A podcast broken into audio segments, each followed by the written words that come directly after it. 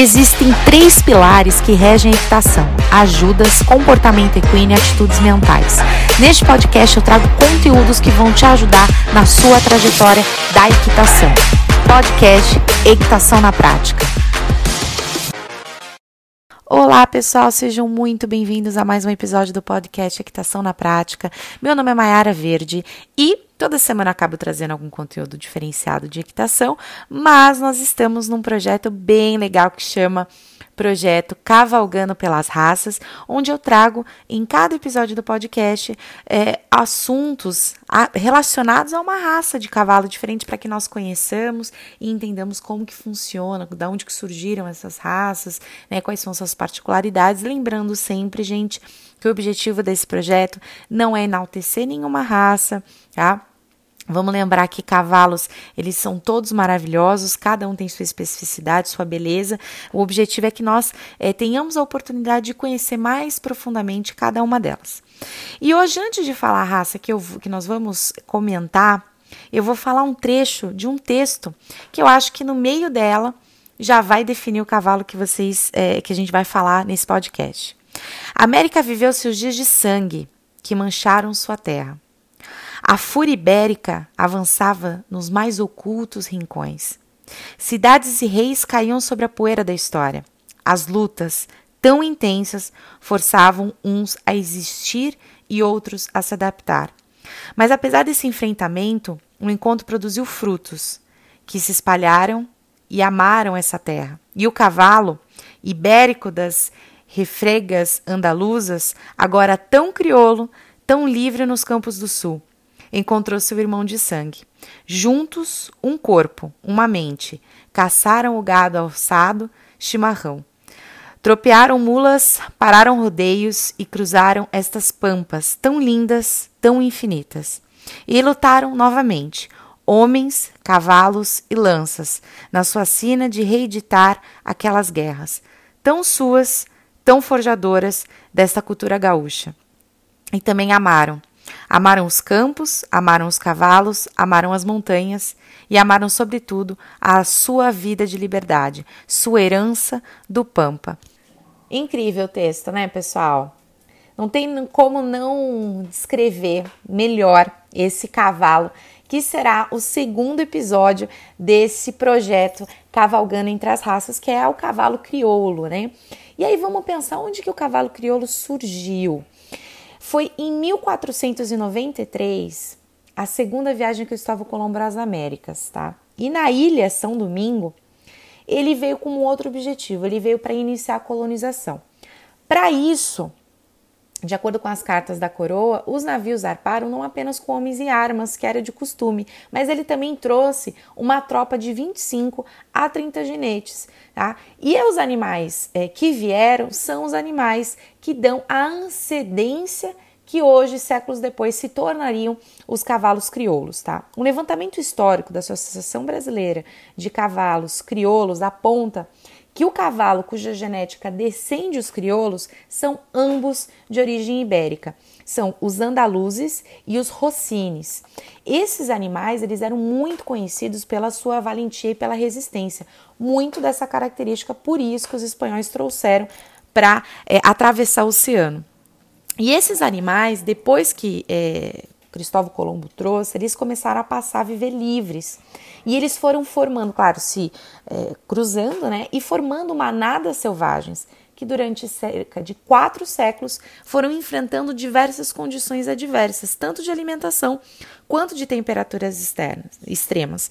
E essas adversidades que foram imprimindo nesses animais algumas características marcantes e que são presentes até hoje, como a rusticidade e a resistência, tá? Ainda que com o tempo esses animais tenham se espalhado e vivido como selvagens, se espalharam praticamente por todo o território americano, tá? Mas não foi em toda a América que as suas características foram preservadas.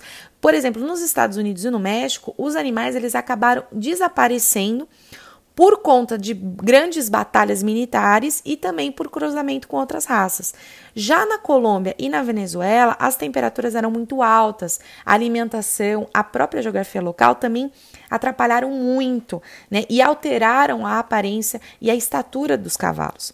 Só que foi na região sul da América, pegando uma parte do Brasil, da Argentina, no Chile, do Paraguai e do Uruguai, que o crioulo teve condições propícias para poder se desenvolver, chamando principalmente a atenção de criadores desta região.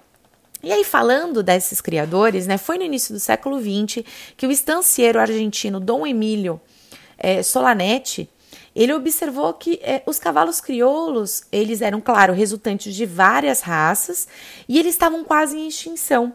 E ele notou que eles eram muito fortes, resistentes e incansáveis, né? E, e principalmente ele observava os índios na Patagônia e até perguntou para esses índios, né? Como que esses cavalos eram tão incansáveis? E os índios responderam: gateado morre antes de cansar-se. O Dom Emílio ele concluiu é, que essa raça se tratava da raça mais pura crioula, sem muitos cruzamentos exóticos e obtida justamente por uma seleção natural. Então ele escolheu, ele comprou do cacique Terruete 40, 84 perdão, animais, maioria de reprodutores, e levou para sua estância Eucardal. Em 1920, o Dom Emílio pediu à Sociedade Rural Argentina um reconhecimento oficial da raça, que só foi concedido em 1922. Atualmente, todos os cavalos crioulos registrados na Argentina e no Rio Grande do Sul são descendentes deste lote. E foi só em 1932, ou seja, 10 anos depois, que a Associação Brasileira do, Cavalo Crioulo surgiu. E aí a raça foi otimizada, foi, houve um aperfeiçoamento genético, técnicas de criação e seleção de animais que até hoje estão cada vez mais evoluindo e formando essa raça maravilhosa que é a raça crioula. Agora vamos pensar o seguinte, Mayara, quais são as características desse cavalo? Como que é uma característica de um cavalo crioulo, para quem não conhece? Os cavalos crioulos, eles têm uma força muscular muito grande, apesar do porte médio, eles não são cavalos muito altos. Eles têm uma média de ser nele de 1,38 a 1,50m tá? O peso varia entre 400 e 450, mas ele possui, possui músculos muito torneados e eles são favoritos para lidar com gado, porque eles são muito fortes, são muito ágeis e inteligentes. Tá? Em relação à pelagem, olha que, engra... olha que interessante. O inspetor técnico da Associação Brasileira de Criadores de Cavalo Crioulo, Heitor Coelho, ele explica que a raça crioula ela tem mais de 300 anos de seleção natural, como nós comentamos até agora, né? E o crioulo, ele tem características bem específicas por conta dessa seleção natural. Ele destaca que o couro do crioulo, ele costuma ser mais grosso do que os outros cavalos, e os pelos da crina e da cauda são muito mais abundantes que a maioria das outras raças. E é verdade, o cavalo crioulo tem uma cauda e uma crina muito, muito abundante. O criador argentino Emílio Salani basicamente escreveu o padrão da raça no início do século 1900. Segundo Salani, a raça crioula possuía mais de 100 pelagens. E tem mesmo, gente. Devido à pelagem básica, e a sua variedade de eh, colorações e tonalidade de pelo, existem crioulos de todas as cores e para todos os gostos. Essa variedade de cor, tamanho e textura de pelo também está ligada à diversidade étnica que a raça foi submetida com o passar desses séculos. Né? E o criador, João Vicente Brasil Sá, explica que existem grupos de pelagem simples, compostas e conjugadas. No caso do crioulo, não são aceitos apaluzas nem os albinos. A pelagem mais comum na raça são os gateados e os mouros, que eu já, calma que eu já vou explicar quais são esses, essas diferenças, tá? E o crioulo, olha que interessante, ele consegue se adaptar muito bem a condições de frio é porque ele apresenta uma espessura maior nos pelos, né, do que, os, do que é, em animais criados a campo. E com bom tratamento e manejo, o animal ele pode participar de exposições morfológicas da raça, onde é analisada a beleza do cavalo. Existem várias cores, como eu comentei com vocês, mas as principais, as que a gente pode ver mais nesses cavalos, é a colorado, que é uma, uma pelagem de tom castanho claro, quase vermelho, o baio, que todo mundo já conhece, o picasso, que é uma pelagem negra que, é, que o, o, cavalo ele possui uma mancha branca na testa e detalhes brancos na sua extremidade. O turdilho, né? Só que não é albino, são cavalos brancos que eles nascem escuros e vão branqueando, mas não é o considerado albino. O mouro, que é um animal de pelo bastante negro brilhante com pequenos detalhes em branco. O zaino, que é uma pelagem marrom bem escura que pode até parecer pelagem negra. O rosílio, que é uma, uh, uma cor de pelagem mais escura, que pode ter um tom negro ou amarronzado com detalhes em tons mais claros. O tostado, que são cavalos que possuem uma crina numa tonalidade acro, acobreada e com o restante do pelo castanho escuro.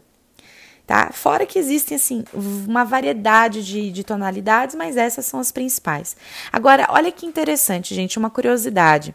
É, o cavalo crioulo ele é, eu vou falar um pouco disso, ele tem uma representação no sul muito grande, mas ele participou, ele foi muito importante na Revolução Farroupilha, que foi uma guerra conhecida entre homens e cavalos bravos. Uma outra curiosidade muito importante muito é, é, interessante do crioulo, que é, o crioulo é um cavalo que a melhor forma de criá-lo é deixando ele livre nos primeiros meses de vida. O histórico da raça, né, por nós identificarmos que ele foi uma raça é, de liberdade, né, uma raça que, que foi é, por muitos anos é, criada em manada de uma forma livre, é, são animais que eles se tornaram muito resistentes e eles são muito adaptáveis a qualquer região. Mas o ideal, justamente por conta disso, é sempre deixá-los a pasto. Né, um pasto amplo até o momento deles chegarem à vida adulta. Eles comentam que um criador ele não tem muito trabalho para adestrar esses cavalos, porque eles são animais muito inteligentes e muito intuitivos, né? E são muito rústicos, então para criá-lo é muito simples, né? São cavalos fáceis de, de trabalhar. É, conforme o crioulo ele foi ganhando notoriedade aqui no Brasil, uma das coisas foi a transmissão da prova freio de ouro, que começou a dar destaque a essa raça, né? Dando visibilidade não só ao cavalo, mas também aos ginetes e cada vez mais estimulando a seleção de animais, né? Que os que melhor se apresentavam. Então, cavalos que tinham melhor funcionalidade, melhor beleza, resistência, boa índole e temperamento. Mas além do freio de ouro, o crioulo é um cavalo muito muito é, versátil. Ele, ele, ele se destaca também nas modalidades de rédea, na modalidade de camperiada e timpani, enduro, paleteada, movimento com as rendas, range sorting, marcha de resistência e laço comprido e outras, ainda que o crioulo se destaca bem. Como eu sempre falo, né, gente, e essa é muito nítido na raça crioulo, ele é rústico, por natureza, mas quando bem domado, ele se torna super dócil e muito funcional em inúmeras atividades com boi, atividades é, relacionadas à parte de adestramento. Ele é muito versátil mesmo. É, é, primeiro vem a doma, né? depois o treinamento com galopes intermitentes, trotes, elegância no passo e a seguir as fases de competição. O cavalo crioulo, ele é, hoje é reconhecido mundialmente e está no ranking aí de provas famosas de competições é, esportivas. E falar de crioulo, gente, é falar de gaúcho. É, o amor que os gaúchos têm pelo cavalo é uma coisa impressionante e muito bonita.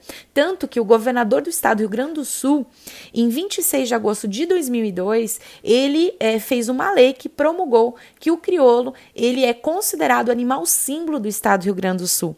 Né? E existem várias canções monarcas que falam: né? um gaúcho sem cavalo é um arreio sem estribo, é igual um pajé solito sentindo a falta da tribo. Quem sou eu sem meu cavalo? O que será dele sem mim? Talvez os dois perdidos a vagar pelo capim.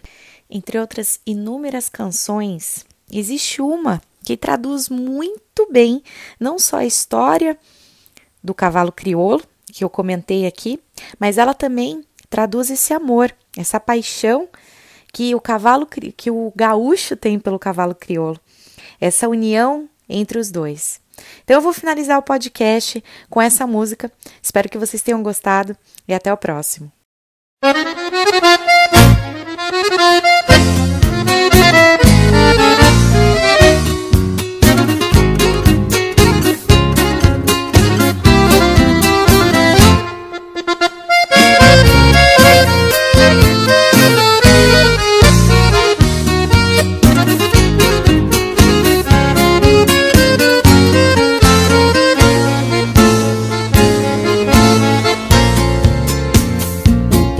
americano era de ninguém. Um continente à espera de seu senhor. Quando aportou a nau que vinha do além, trazendo o europeu colonizador. E pra tomar a terra como um tropel, se armou da valentia de seu corcel e este cavalo ibérico ao fim se alçou E o Pampa recriou. Então a seleção se fez natural Sobrevivendo apenas quem se moldou Ao ambiente agreste que era bagual. Assim foi que o crioulo se aquerenciou tornou nativo deste rincão, como um diamante sem a lapidação. Pro tino do campeiro selecionar trabalho secular.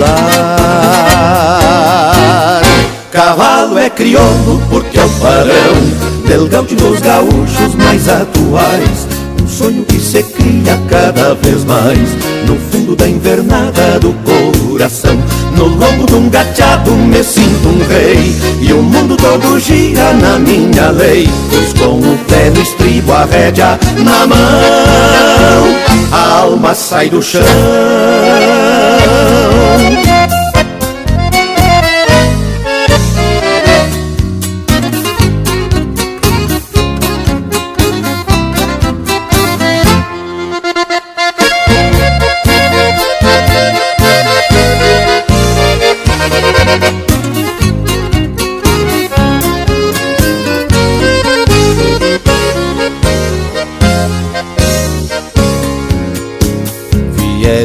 as marchas para comprovar toda uma resistência que é sem igual.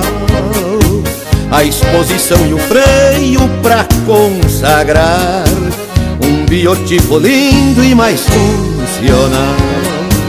E o mundo do campeiro testemunhou pingo que montado se agigantou e além de dar serviço passou a ser de esporte de lazer. Cavalo que anda pronto pra um desafio que na arrancada junta o zebu gavião que num giro de pata faz cupio que na esbarrada espalha a cola do chão história de um amor que não tem mais fim.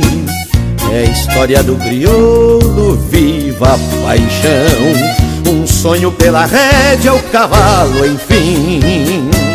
Do peão e do patrão, cavalo é crioulo porque é o padrão. Pelo gaúcho dos gaúchos mais atuais.